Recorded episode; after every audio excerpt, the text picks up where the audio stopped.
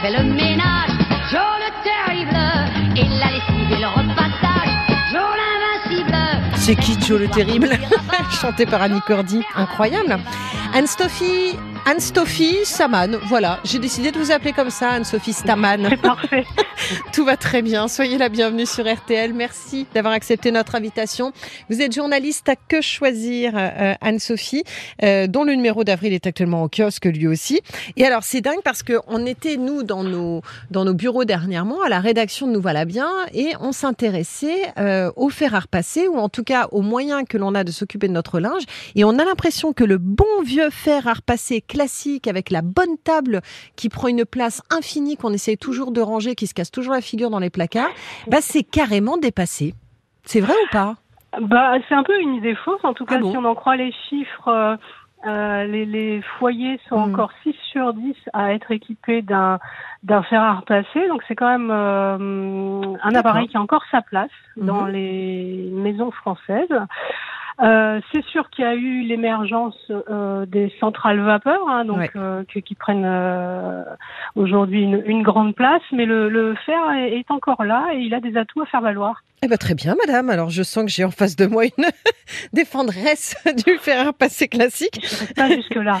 Non, je plaisante. Mais alors justement, que- quelles sont les innovations qui ont été apportées à ce fameux fer pour qu'il- pour qu'aujourd'hui il soit toujours dans la tendance? Alors, il n'y a pas grand-chose de neuf en fait, Ah. mais il y a Mm. quand même euh, l'entretien qui est plus simple Ouais. parce qu'aujourd'hui, de plus en plus de fer ont des collecteurs de tartre, Mhm. donc c'est plus facile à, à nettoyer. Et gros atout qu'il a, c'est que c'est très rapide à mettre en service. C'est-à-dire Mm. on branche et en 15-20 secondes, c'est prêt à repasser. Si on a une urgence, une chemise à repasser rapidement avant d'aller au travail, ben, c'est vite fait quand même. hein. Ok. En termes de prix, le fer à repasser classique, il est forcément plus économique? Alors oui, oui, bien sûr. Hein. Il y a alors il y a vraiment des entrées de gamme qui sont très peu chères.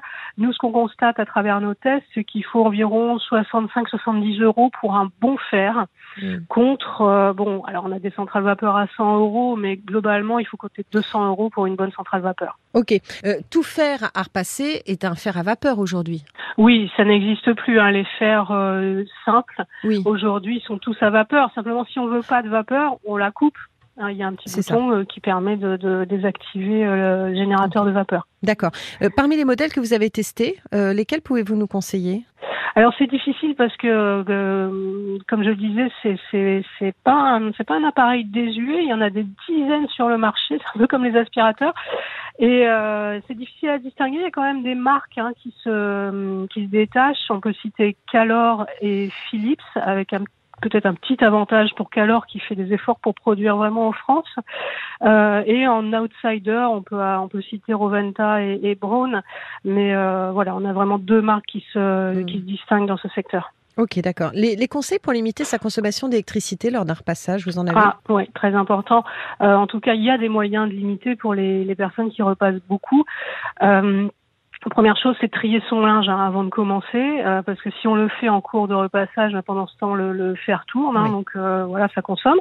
Euh, le deuxième conseil qu'on peut donner, c'est euh, bah, de, de hum, comment dire, de faire sécher le linge, mais mais en, en le laissant un tout petit peu humide. Il y a souvent des programmes spécifiques pour ça sur les sèche-linges.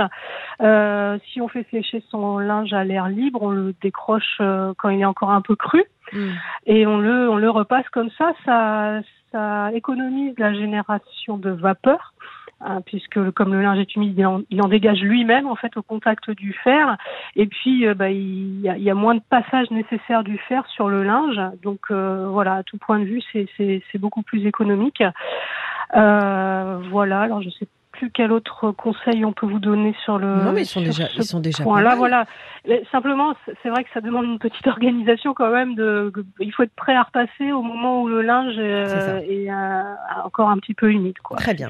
Que choisir entre ce fer classique dont vous nous avez parlé euh, et ce steamer euh, qui a révolutionné bien souvent les chambres d'étudiants hein, On va pas se mentir. Euh, c'est quand même super pratique. C'est un défroisseur, c'est petit, ça prend pas de place, euh, ça repasse rapidement des vêtements directement sur le cintre. Voilà, moi je n'y vois que des avantages. Et vous? Euh, clairement, c'est très pratique, ça prend pas de place, il n'y a pas besoin d'avoir cette table euh, qu'il faut déplier, replier, enfin c'est, infernal. Hein. C'est ça. Euh, voilà. Donc d'un point de vue pratique, c'est, très bon et, et, et même en fait nous on les a testés, c'est, plutôt efficace quand même, Euh, même si on va pas comparer évidemment un linge qui est pris entre le fer et la table et donc qui va avoir cet effet, euh, il va être complètement plaqué, donc là c'est très efficace. Mais malgré tout, ces steamers ont montré de, de bons résultats, euh, surtout, alors faut quand même le dire, sur des tissus plutôt légers et notamment les synthétiques qui sont beaucoup plus simples, euh, à- plus accessibles à la vapeur. En termes en termes de prix, justement, ça donne quoi un steamer? Alors un steamer, euh, nous on a regardé actuellement pour en avoir un correct, on serait autour de 100 euros. Ouais, avec des prix plus élevés pour euh, les, les, les steamers, euh, vous savez, qui, qui, sont qui ont un pied, qui sont un petit peu plus sophistiqués Oui. en fait que les steamers à main. Ces steamers à main qui sont un petit peu plus abordables. D'accord. Donc en termes de performance de l'appareil, qui du fer, du steamer ou de la centrale vapeur est le plus efficace? Ah oui, alors nous notre classement, ça va être la centrale en premier, sans, sans contestation, le fer en deuxième quand même et le steamer en troisième. D'accord, ok. Anne-Sophie, quand on, quand on a beaucoup de linge à repasser, si je vous suis, euh, c'est la centrale vapeur qui est la mieux placée. Oui, oui, c'est la plus efficace. Euh, L'appareil en lui-même euh, donne de meilleurs résultats. Et surtout, bah, quand on a beaucoup de linge à traiter, en fait, euh, le, le poids du fer, ça a son importance, en fait. Et celui de la oui. centrale, on a vu que le socle est sur le côté et qu'il n'y a que le fer, il n'y a pas le réservoir.